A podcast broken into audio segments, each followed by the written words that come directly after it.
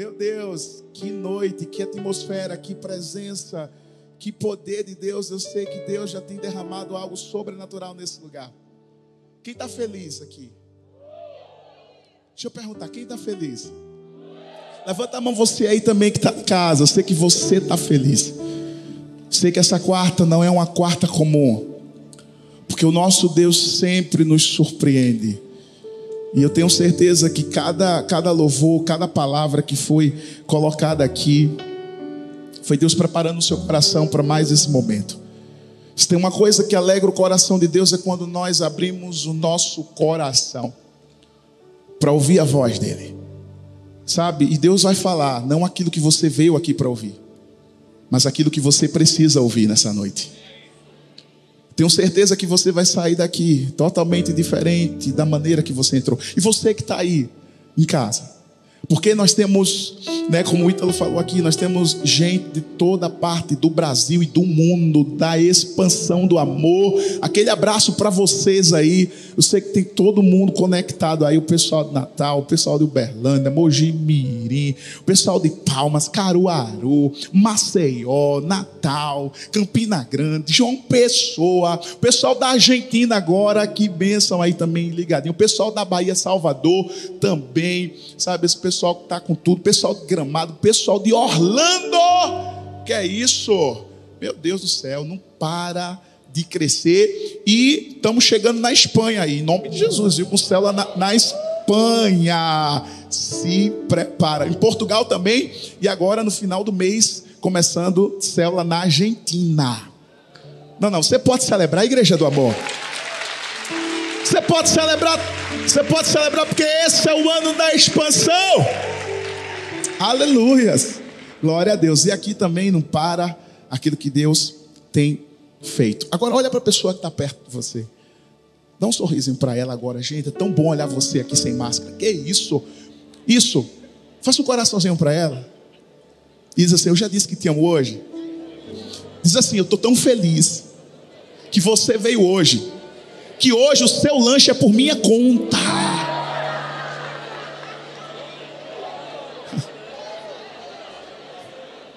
Rapaz, eu acho que eu, o pessoal aqui está falando em variedades de línguas, desse lado aqui, ó.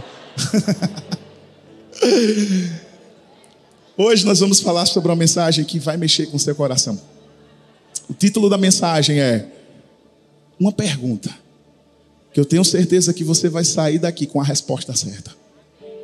Então, olha mais uma vez para essa pessoa e pergunta assim para ela: seu coração é fértil? Pergunta para outra assim: seu coração é fértil?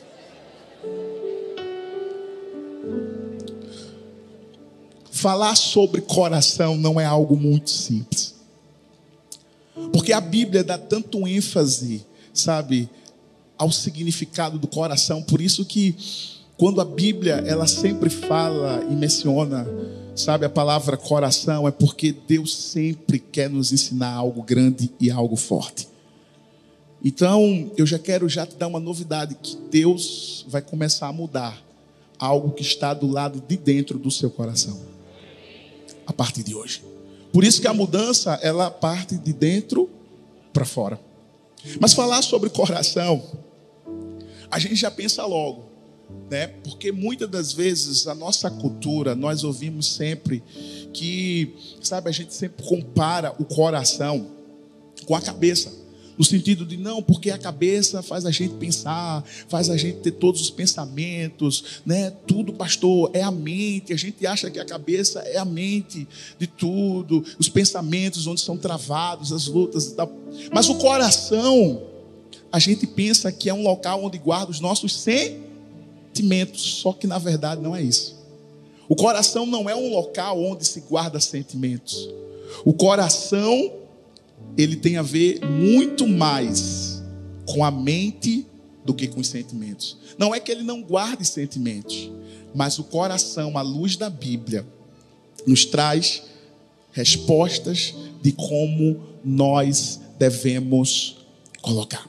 Ou seja, o coração é de onde procede as decisões que nós tomamos. Pastor, mas eu penso com o coração? Sim. Porque na verdade muitos dizem assim: ah, não adianta ter a palavra na cabeça, mas não tê-la no coração. Quantos já ouvimos essa expressão? Por quê? Porque a tendência nossa é dizer isso. Não, ó, cuidado para não cair para o coração e tal. Por isso que a Bíblia é clara quando diz assim: que a boca fala do que está cheio o coração. Interessante que o primeiro campo de batalha que o diabo entra na nossa mente é aqui. Tá? E aí vem os pensamentos, vem as lutas que são travadas, e a gente começa a guerrear, começa a haver grandes lutas. Só que o problema é que quando está aqui, se a gente não excluir, lembra a mente, a cabeça, e desce para o coração, sai pela boca. Por isso que a Bíblia é clara: a boca fala do que está cheio o coração. Por isso que o coração é a razão central da nossa mente, dos nossos pensamentos. Porque, sabe, se pensarmos direitinho à luz da palavra, quando a gente fala assim de mente e coração, não faz todo sentido, porque a Bíblia mostra claramente que o coração é a mente, ou seja, é a fonte de pensamentos. E, e na Bíblia há centenas de passagens que falam sobre coração. Sabe, mais de 800 vezes a Bíblia menciona a palavra coração. Por que Deus dá tanto ênfase ao coração? Vamos lá. No Antigo Testamento, vamos ver Davi. E Deus fala claramente que Davi foi segundo o coração de Deus. Se nós entendêssemos a importância do coração, entenderíamos que a fertilidade tem a ver com aquilo que eu e você pensamos. Por isso que talvez você entrou aqui e você no seu coração você está travando lutas, batalhas, e talvez você não está entendendo o porquê de muita coisa está acontecendo. É como se seu coração fechasse. Sabe aquela pessoa que tem um coração duro, que Deus fala, que ela ouve um louvor, que ela ouve uma palavra, mas ela se retrai? É como se ela blindasse o coração para não receber absolutamente nada. E interessante que primeiro Deus entra no coração e não na mente. Como assim, pastor? Porque o coração é mente. Apocalipse 3:20. Eis que estou à porta aí. Que porta é essa? Coração. Primeiro ele vai no coração, porque se você abrir, ele entrará. E aí sim, irá fazer uma obra completa. O que nós precisamos entender é que o coração vai muito mais além. E eu vou te explicar, Deuteronômio capítulo 4, do versículo 39 a 40. Olha o que diz. Por isso hoje saberás e refletirás no teu coração. Olha aí o que a Bíblia diz. Que só o Senhor é Deus. Em cima do céu e embaixo na terra. Não há nenhum outro e guardarás os seus estatutos e os seus mandamentos que hoje te ordenam para que te vá bem a ti e a teus filhos depois de ti. E para que prolongues os dias na terra em que o Senhor teu Deus te dá para todo sempre. Uau! Interessante que se você perceber nesse texto que lemos, no contexto, coração, ele traz a definição de alguém que simplesmente vai refletir.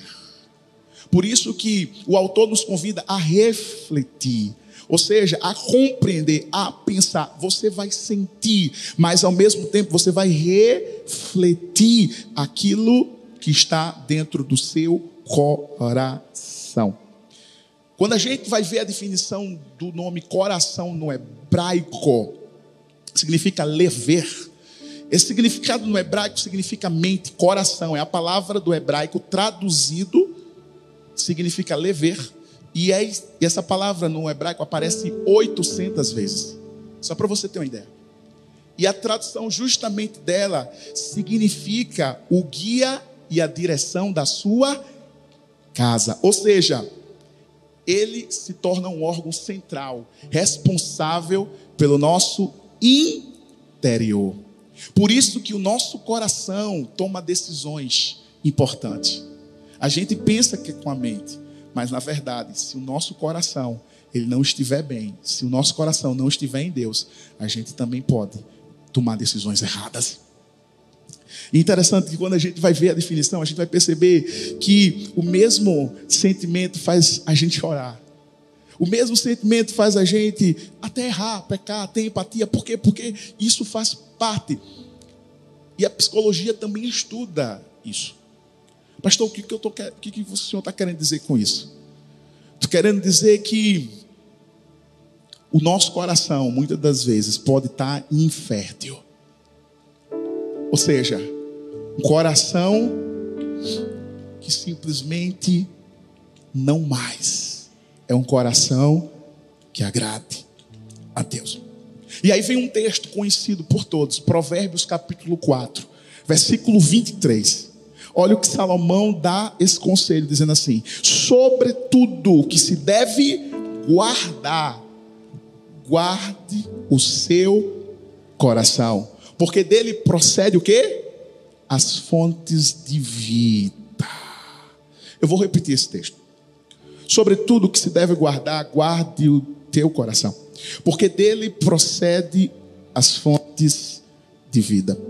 Você consegue compreender aqui o que está sendo aconselhado nesse texto? Ou seja, de tudo que você pode guardar, se você tivesse que escolher uma coisa, o texto está dizendo, sobretudo, sobre todas as coisas que você tem, mas se você tiver que guardar uma importante, guarde o coração. Por isso que o coração, por que o coração? Porque Salomão está dizendo que ele procede a saída da vida. Tudo começa com o coração. Quando Deus escolheu Davi, quando mandou o profeta ir lá e ungir, Deus deu um, uma ordem, dizendo: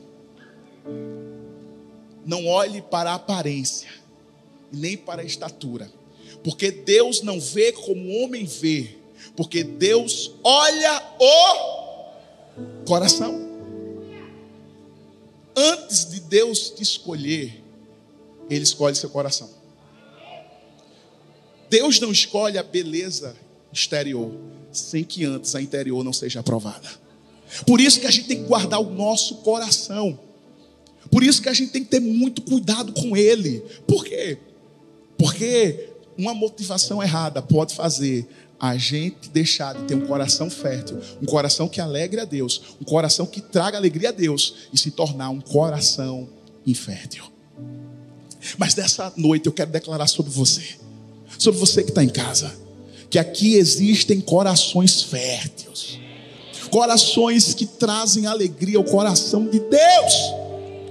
Por isso que eu quero compartilhar com você, na verdade, em cima de uma parábola muito conhecida, parábola do semeador. Talvez você já leu, releu, já viu pregações, extraiu lições, mas eu te convido nessa parábola, você se identificar em qual estágio você está.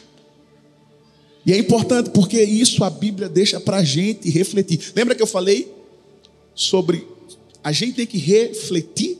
É isso, esse momento que a gente tem que olhar para a nossa vida, a gente tem que olhar para o nosso coração, a gente tem que dizer assim: agora eu tenho que olhar para mim. E a partir disso, entender onde nós precisamos avançar.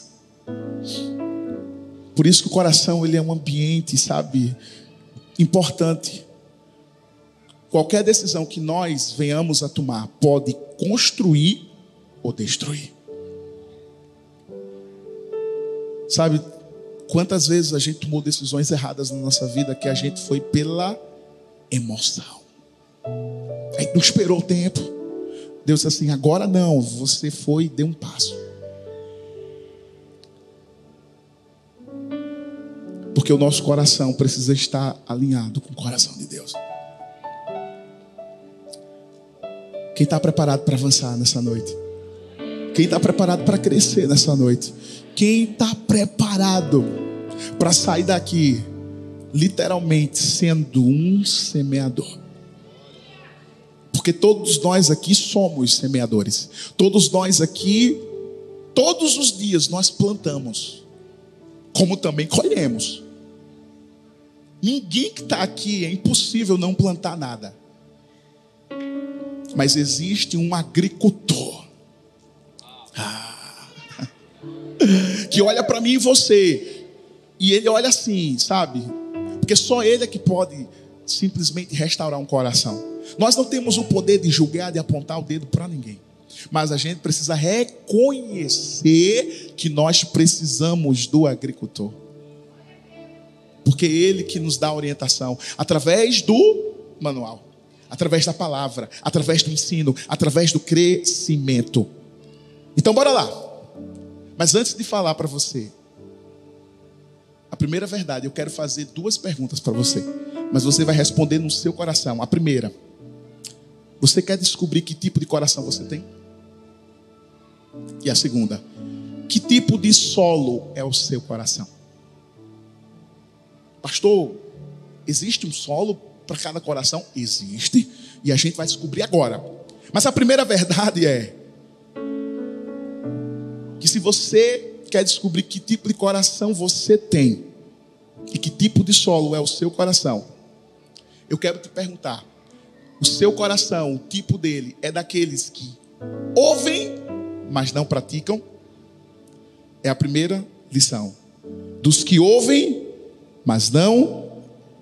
Quero que você abra sua Bíblia no Evangelho de Lucas, capítulo 8.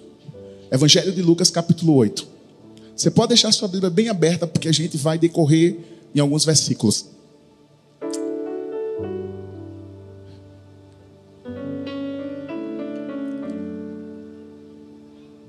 Diz o seguinte: o semeador saiu a semear sua semente, e quando semeava, caiu alguma junto do caminho, e foi pisada, e as aves do céu a comeram.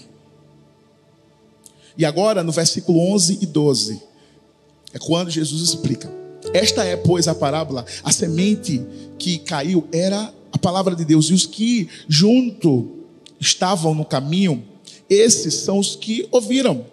Mas depois veio o diabo e tirou do coração a palavra, para que eles não se salvassem.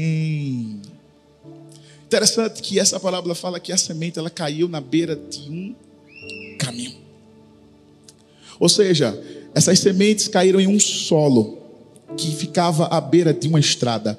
Geralmente era uma borda de campo de trigo onde caiu aquela semente. Mas o tipo de solo não foi o suficiente. Por quê? Porque era um solo endurecido e foi pisado. E automaticamente não conseguia, a semente, ela não conseguia penetrar no solo. E contudo, ela não conseguia penetrar porque ela não conseguia criar raiz. O primeiro tipo de semente são aquelas pessoas que ouvem a palavra, são ouvintes, mero ouvintes, mas não são praticantes. Quantos aqui já ouviram? O que adianta você falar e não fazer? O que adianta você dizer e não viver? Quantos de nós, ou talvez hoje seu coração esteja assim, que você conhece, porque existe uma diferença do cristão, crente, na verdade, que é convertido e convencido. O convencido, ele conhece a palavra.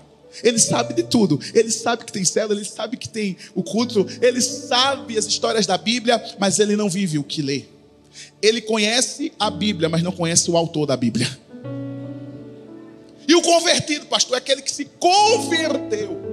É aquele que entregou o seu coração, entregou a sua vida. Por isso que quando nós entregamos a nossa vida ao Senhor, a nossa oração aqui, a gente declara com o nosso coração, nós cremos que a morte dele foi a nossa morte, que a ressurreição dele foi a nossa ressurreição e a vida dele agora passa a ser a nossa. Por quê? Porque a decisão é tomada no coração.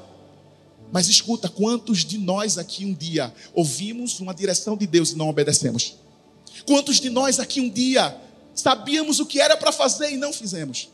Quantos de nós um dia estávamos como esse semeador, aonde uma semente caiu na beira do caminho e aquele local não era uma terra propícia para aquela semente germinar, porque aquele tipo de solo ele não tinha raiz, fundamentação para fazer aquela árvore crescer. Por isso que as, aves do céu vieram e comeram.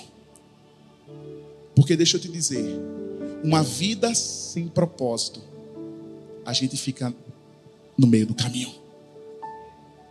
Quem não vive por um propósito, você certamente vai parar no meio do caminho. Mas não é isso que Deus quer. Por isso que Jesus explica claramente aqui essa parábola, porque depois dele explicar do semeador, ele sempre explicava aos discípulos. Porque Jesus sempre tinha que, sabe, trazer uma palavra para mostrar e ensinar aos discípulos que, olha, a, a, palavra que eles estavam recebendo, eles não tinham só que ouvir. Porque tem muita gente que sabe, mas não faz o que ouve. Só que nós precisamos ser ouvintes e praticantes. Mas por que, pastor, eles não obedeciam? Por quê? Porque aquilo que eles ouviam verdadeiramente faziam com que eles não entendessem o Evangelho. Ou seja, eles estavam tão cheios do conhecimento que eles fecharam o coração para ouvir a voz de Jesus. Nós falamos de quem? Dos fariseus. Nós falamos dos sacerdotes. Por quê? Porque a mensagem de Jesus dizia que o reino de Deus, a origem era espiritual. Ou seja, era uma libertação interior que iria modificar a vida deles por completo, mas eles não queriam. Sabe por quê? Porque eles imaginavam Jesus de uma outra forma. Eles queriam que Jesus simplesmente engrandecesse os bens materiais que eles tinham. Ou seja, é como se Jesus fizesse a promoção, sabe, na época de Israel e que Israel se tornasse uma potência que pudesse dominar todas aquelas regiões. Porque o coração deles estavam fechados para a verdade. Quantos de nós fechamos o coração para a verdade? Escuta. A Bíblia diz que Jesus é o caminho, é a verdade e a vida. Só Ele pode nos levar ao caminho. Ele é o caminho. Quando nós decidimos seguir o caminho. Certa vez eu li que só se conhece o que se pratica, e é uma verdade. Ah, pastor, o meu líder de célula disse que vai ter, sabe, o líder nível 1. Vocês sabem que tem um líder nível 1, tem um líder nível 2, mas eu não vou fazer não, pastor, porque eu já sei. É sobre liderança, eu, eu não vou liderar não. Quantas vezes Deus já falou para você? Abre uma célula, abre tua casa. E você fez que entrasse no ouvido e saísse por outro. Quantos de nós, diante daquilo que Deus falou, a gente disse: Deus, chama outra pessoa. Foi, foi a palavra que Ítalo falou aqui Moisés. Quando Moisés falou para Deus: Deus, chama outra pessoa. Senhor escolhe logo a mim, gago. Como é que eu vou lá dentro de Faraó? Fala para mim, Deus. Que matemática, que lógica é essa? Só que Deus, meu amigo, quando Deus chama alguém é porque Deus tem a certeza de quem Ele chamou. Quando Deus chama alguém é porque Ele sabe o coração de quem Ele chamou. Deus só chama quem tem um coração quebrantado. Deus só chama quem tem um coração aberto. Deus só chama um coração que vai ser fértil. Um coração que não só vai ouvir, mas vai praticar, vai obedecer que a obediência tem que ser imediata e com alegria. Escuta, se Deus falou, faz. Não fica na metade do caminho, não. Não fica parado, sabendo o que é para fazer e não faz. Sabendo o que tem que fazer e não faz. Porque escuta, existem coisas que Deus não vai fazer porque você tem que fazer primeiro. Deus só faz o que a gente não pode. É quando o impossível, sabe? Aquela coisa que a gente olha assim e diz assim: e agora? Aí é Deus, deixa comigo. Porque quando termina o seu limite, começa o meu, filho. Ah, aí é diferente. É diferente. Mas a gente precisa entender uma coisa. A gente não tem que fazer de ouvido mercador, porque tem gente que diz assim: ah, Deus me ouve. Mas na hora quando Deus fala com a gente, a gente finge que não ouve. Eita! A gente tem que parar Onde está o nosso coração em relação a isso? Será que o nosso coração só quer que Deus se incline ao nosso, mas o nosso não quer se inclinar a Deus? Escuta. Quantas vezes na nossa vida a gente teve que deixar de ouvir aquilo que a gente queria ouvir, para ouvir o que verdadeiramente a gente precisava ouvir? Sabe para quê? Porque Deus estava nos ensinando, filho, eu estou tratando do teu coração. Eu estou mostrando que esse é o caminho, é por aqui que você vai. Cuidado, cuidado com aquilo que pode entrar no teu coração. Não se esqueça, sobre tudo que você tenha, guarde o seu coração, porque dele procede a saída da vida. É o coração. É o coração que fez com que Davi fosse levantado como rei de Israel. Foi o coração. Davi não nasceu segundo o coração de Deus, ele se tornou segundo o coração de Deus. A partir do momento que ele foi obediente, a partir do momento que ele abriu o coração e disse: Deus, é o Senhor que me escolheu. Por isso que ele não se atreveu a matar Saul quando teve a oportunidade. Sabe por quê? Porque o coração dele estava em Deus. O nosso coração tem que estar em Deus. Todos nós temos uma semente, mas nós não podemos deixar essa semente cair em solo errado. A gente não pode deixar a nossa fé parar, se esfriar. A gente tem que prosseguir. Por isso que a minha pergunta para você é: você tem, sabe, se especializado em teorias e deixado de lado a prática? Sabe que você tem estudado demais e esquecido de viver? Uma coisa acompanha a outra. A gente não pode ser de mais e nem de menos. A gente tem que ter o ponto do equilíbrio. Porque eu aprendi que a prática sem o conhecimento de Deus é vazia, mas o conhecimento de Deus sem a prática é ilusão. E é uma verdade. O mais importante é você fazer. Então ouça. Mas pratica. Se Deus falou assim, ó, esse é o ano de você abrir sua célula. Pastor, mas eu não sei falar, eu não sei dar uma lição. Quem, quem, quem sabia? Fala para mim, quem sabia? A gente nasceu formado a gente tinha cinco anos de idade, já, já nascemos falando em línguas? Não, só línguas de bebês. A gente foi aprendendo com o tempo. Por quê? Porque tudo é aperfeiçoamento. A gente tem que entender que a gente tem que se colocar diante de Deus. Deus, eu estou pronto para que o Senhor faça uma obra na minha vida. Tudo que Deus quer é que a gente comece com o coração, que a gente tenha disposição de dizer, Deus, eu quero. Por isso que Tiago compara o praticar a palavra como um mero ouvinte.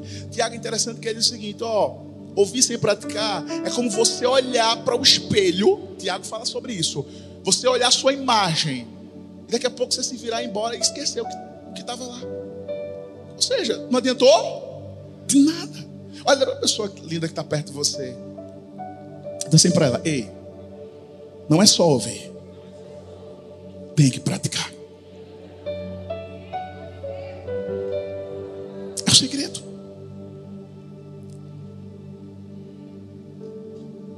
Será que você fazia, porque não vai fazer mais, parte desse grupo? Que você vai sair daqui dizendo: Não, pastor, Agora, talvez você está aí nos, nos assistindo. Deus está falando com você. Ei, talvez você deu muita desculpa para Deus durante o ano passado todo. Deus falou: vai, você não vou, não é um momento. E depois que as coisas aconteceram, aí você culpou Deus. Simplesmente ouvir a palavra não é somente ouvir, é obedecer.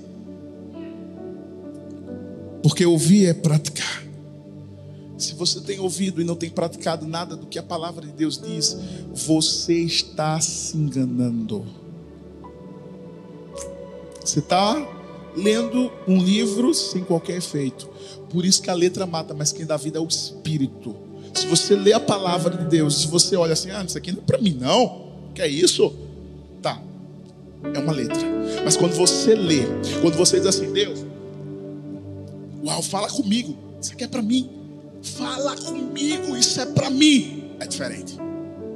Então, a primeira semente caiu no meio do caminho. Segundo, você é dos que ouvem, praticam, mas desistem na hora dos obstáculos. Porque esse já é outro grupo.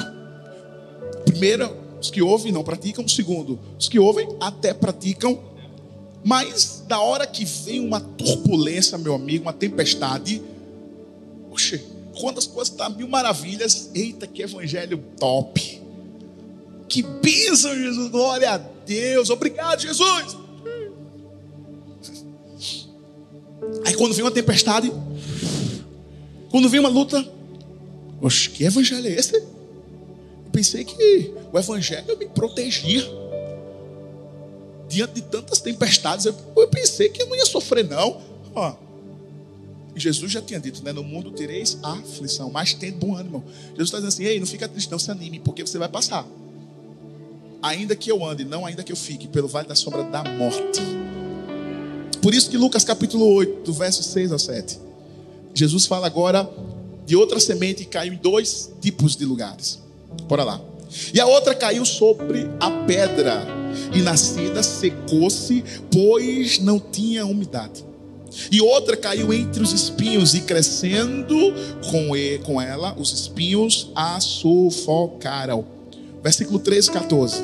E os que estavam sobre a pedra, estes são os que, ouvindo a palavra e recebendo com alegria, mas como não tem raiz, apenas creem por um tempo. E no tempo da tentação eles se desviam. A gente conhece algumas histórias, não é?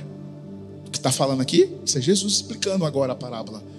Porque uma semente caiu sobre a pedra, sobre os espinhos, os espinhos a sufocaram.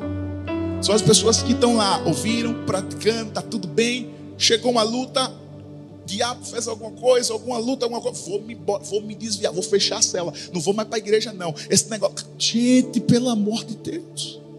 Se a gente vivesse no tempo de Paulo, hein? diante do que Paulo viveu. Se a gente fosse ajudante de Paulo, ele não ia aguentar, não. Porque o cara preso, a maioria das cartas ele escreveu, escreveu preso, mas ele não deixava de aconselhar Timóteo, Tito. Ele não deixava, sabe, simplesmente de pregar o evangelho. Por isso que Jesus explicou, dizendo assim: olha, simplesmente essa, essa primeira semente caiu justamente nas pedras. São as pessoas que não estão enraizadas, sabe? Praticam, elas ouvem, sabe? Tá, tá na igreja, tá tudo certinho. Aconteceu um problema, vou me embora. Ou o contrário, que aí é quando elas caem justamente entre os espinhos, que aí é outro tipo de pessoa que se deixam levar pelos prazeres externos.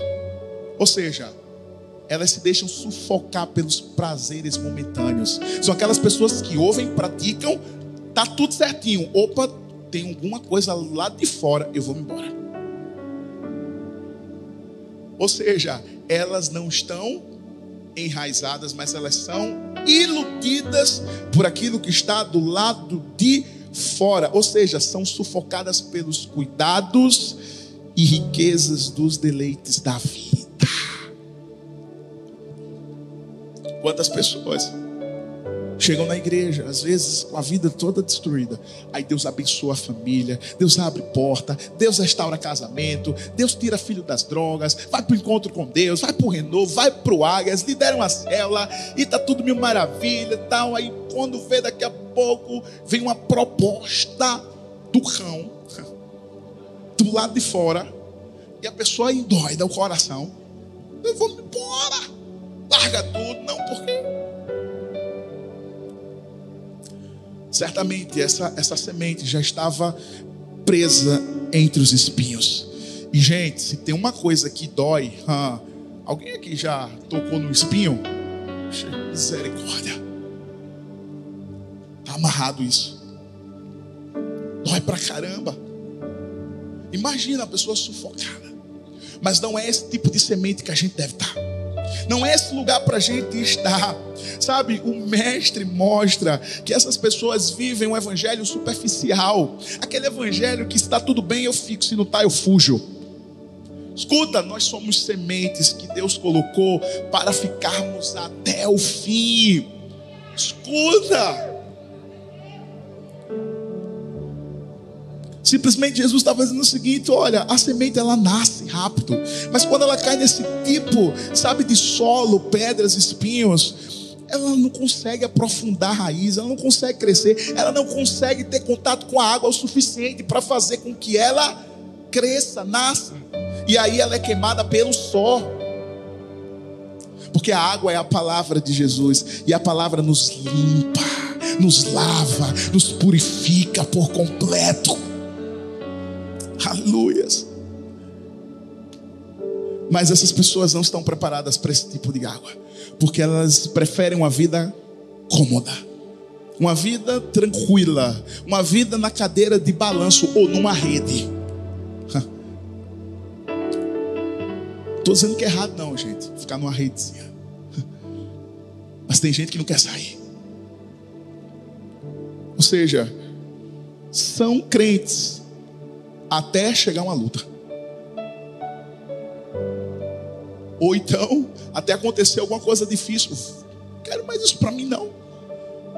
Vou procurar outra coisa. Cuidado. E a pergunta para mim e para você, onde nós temos colocado o nosso coração? Será que a gente está vivendo uma vida superficial? A gente está vivendo uma vida rasa? Escuta, Jesus está voltando. A gente não pode brincar mais. Gente não pode ver uma vida rasa, uma vida, sabe, em cima do muro. Porque você não tem que estar em cima do muro.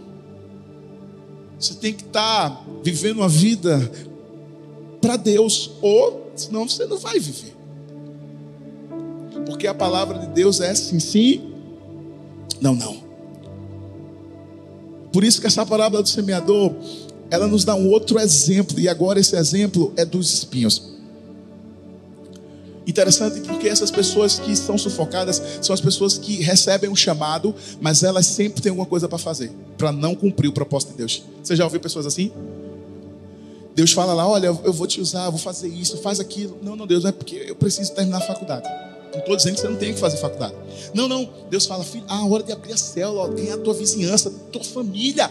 Não, Deus, ainda não, porque eu preciso ainda cuidar disso, cuidar daquilo. Eu preciso fazer uma viagem a gente bota tanto obstáculo. O que é isso? São as coisas nos sufocando. Aqui a parábola diz que a semente ela caiu em meio aos espinhos. Pastor, o que seriam os espinhos se a gente fosse contextualizar hoje para aqui, para nossa realidade? Seriam os prazeres, seria as objeções que tanto a gente coloca para Deus, seriam os afazeres. Tem gente que deixa de ir para a cela porque prefere ir para o shopping. Tem gente que deixa de vir para o culto, não porque eu vou assistir a final do jogo, do futebol, a final do campeonato, não porque eu vou assistir o final da novela, pior ainda.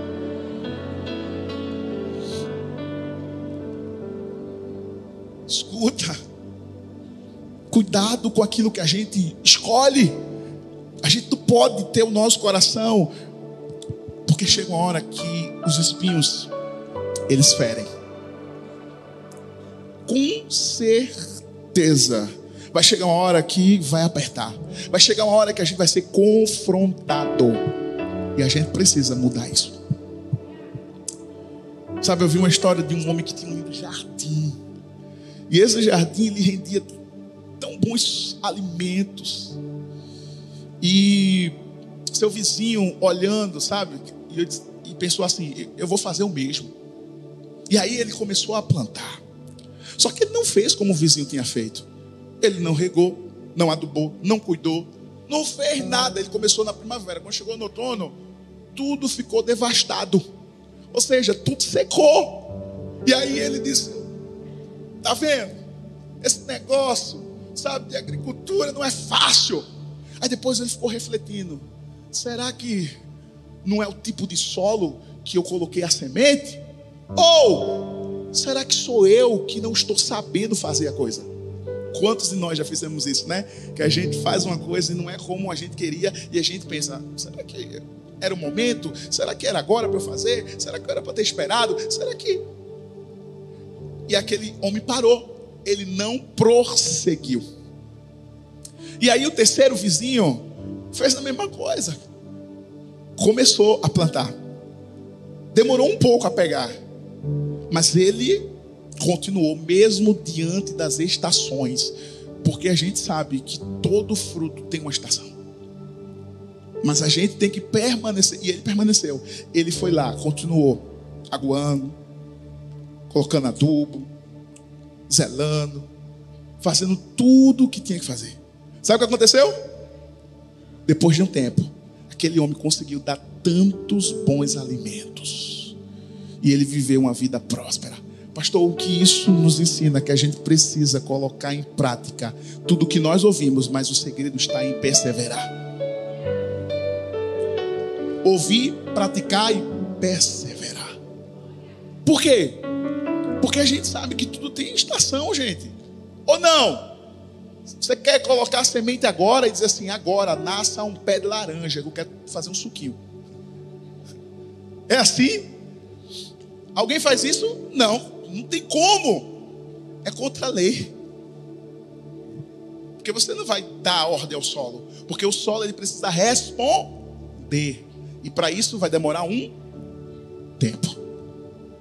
Mas a gente precisa plantar, regar, cuidar, orar, insistir, não desistir, acreditar, persistir.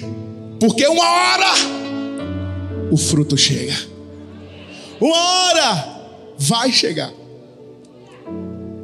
Thomas Edison disse: nosso, nossa maior fraqueza está em desistir. O caminho mais certo de vencer é tentar mais uma vez. Uau! Ninguém lembra de quem desistiu, a gente só lembra de quem chegou. Pode ter certeza, ninguém vai ouvir uma palestra de alguém. Olha, eu estou aqui agora para trazer uma palestra, porque eu comecei e parei no meio do caminho e não cheguei lá, beleza? Mas é cadê meu dinheiro de volta? Agora, quando você ouve alguém que tem credibilidade, chega aqui na frente assim: Olha, eu comecei assim, quebrei, fui lá. Não desisti, de novo, deu errado, comecei de novo, não parei. E hoje eu estou aqui para contar para vocês que vale a pena a gente ir até o fim. E a mesma coisa, isso se refere-se à vida cristã. A vida cristã é uma caminhada, meu amigo. Vai ter problemas, espinhos, vai ter de tudo quanto é lado. Para tentar nos parar, vai ter. Para tentar nos deter, vai ter. Qual é o segredo? É a gente ouvir e praticar. O problema é que a gente se distrai, a gente está indo tão bem. Aí vem as propostas da vida. Por isso que quem vive por um propósito não pode se distrair com as propostas do mundo e nem da vida. A gente tem que continuar focado. A gente tem que continuar avançando. Por isso que o solo do seu coração quando ele não aparecer está frutificando. Continue. Sabe, quando o tempo parecer estar seco demais, continue. Os obstáculos estão chegando, continua. É o segredo. Terceiro e último. Será que você é do tipo de solo e de coração dos que ouvem, praticam e permanecem independente de qualquer coisa? Lucas capítulo 8, verso 8 diz: E a outra caiu, graças a Deus que agora deu certo, né, gente? E a outra caiu em boa terra. E nascida produziu fruto a cem por um. Dizendo ele estas coisas, clamava: Quem tem ouvidos para ouvir, ouça.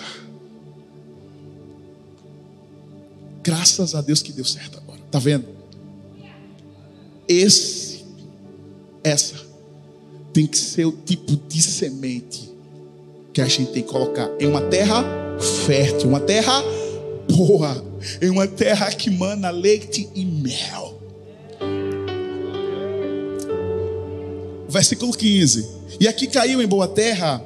Essas são as que, ouvindo a palavra, a conservaram num coração honesto e bom e dão fruto com perseverança. Glória a Deus. Ei, felizes são aqueles que ouvem, praticam e permanecem. porque esses sim alcançarão a graça de Deus. Vale a pena continuar, meu irmão. A semente que Deus colocou na sua mão, ei, tá numa terra boa, permanece lá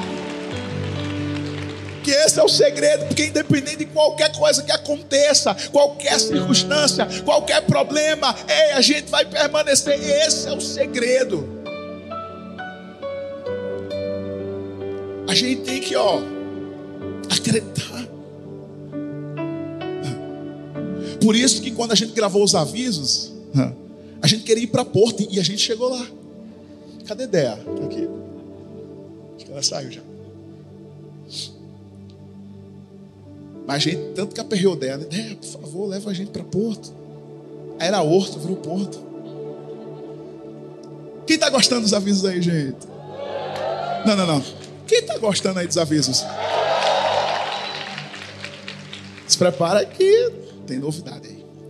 Mas enfim, a gente precisa entender que nós precisamos ser essa semente. Pastor, e essa semente? É, ela está comigo? Claro, ela é você, ela é seu coração. E você precisa estar em uma terra fértil, na hora certa, no momento certo, no lugar certo e permanecer lá. Não saia de lá por nada. Escuta, se Deus não te mandou sair, não saia. Tem pessoas que entraram aqui que precisam ouvir isso aqui. Talvez você está ouvindo tantas pessoas, você está ouvindo tanta gente, e você não está ouvindo a voz de Deus. Escuta, só sai se Deus mandar você sair. Pastor, mas eu eu estou ansioso, ansiosa. Então vai ler a Bíblia, que a Bíblia diz assim que a gente tem que lançar sobre ele toda a nossa ansiedade. Porque ele tem cuidado de nós. Escuta, a mensagem de Deus é mostrando que quem quem tem esse tipo de coração é uma pessoa humilde, gente. Porque geralmente quem é humilde tem um coração ensinável. Deixa eu falar uma coisa para você, nunca endureça o seu coração. Tem pessoas que deixam de receber de Deus porque elas preferem ter a razão até o fim do que abrir o coração e dizer assim: Eu errei. Tenha um coração ensinável ao ponto de você reconhecer e dizer: Deus, eu não quero mais desperdiçar a semente que o Senhor me deu para semear. Porque escuta, Deus dá a semente a quem é semeador. Só que a gente não pode jogar fora a semente que Deus nos deu qual tipo de solo, qual tipo de local você estava colocando. Porque hoje é a noite de você, vocês que estão aí em casa também, ouvindo essa mensagem, de você colocar no lugar certo, no momento certo e entregar a pessoa certa. Porque quem vive, sabe, em um coração fértil, aonde a semente está uma terra boa, anda em mansidão, em paz, porque geralmente são pacificadores todos aqueles que simplesmente colocam sobre ele e depositam tudo nele. A nossa função, como semeadores, é só lançar a semente. Deus está dando uma nova semente para você nessa noite. Se você foi a primeira pessoa que ouviu e jogou fora e não praticou, Deus está te dando outra semente. Se você ouviu, praticou, mas você se levou, se deixou pelos problemas da vida e largou o seu chamado, Deus vai te dar uma semente hoje. Se você é do tipo de pessoa que você ouviu, praticou, mas você abandonou aquilo que você estava vivendo, o seu chamado, você disse não à voz de Deus para viver o que você queria, porque os seus sonhos eram maiores do que os sonhos de Deus, Deus vai te dar uma semente nessa noite. Para quê? Para que essa semente você chegue agora em um solo firme, em uma terra fértil, e agora você deposite todos os teus sonhos, porque tem pessoas nesse lugar que vão viver sonhos que nunca viveram. Tem pessoas nesse lugar que esse ano vai viver o melhor ano da sua vida. Tem pessoas nesse lugar e pessoas aí em casa que vão viver um ano como se estivesse vivendo cinco. Se prepara. O segredo está na forma como você coloca a sua semente e o seu coração. E eu quero encerrar, só para pensar que está acabando. Fique em pé no seu lugar.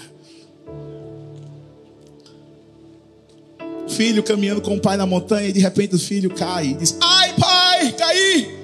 E ele começa a gritar. Interessante que quando ele grita, automaticamente ele ouve uma voz dizendo: Caí. E ele: Quem é você? Quem é você? Seu covarde, seu covarde. E a criança não entende, aquele menino não entende. E o pai fica sorrindo. Aí o pai diz assim: Filho, presta atenção no que eu vou falar. Eu admiro você, eu admiro você.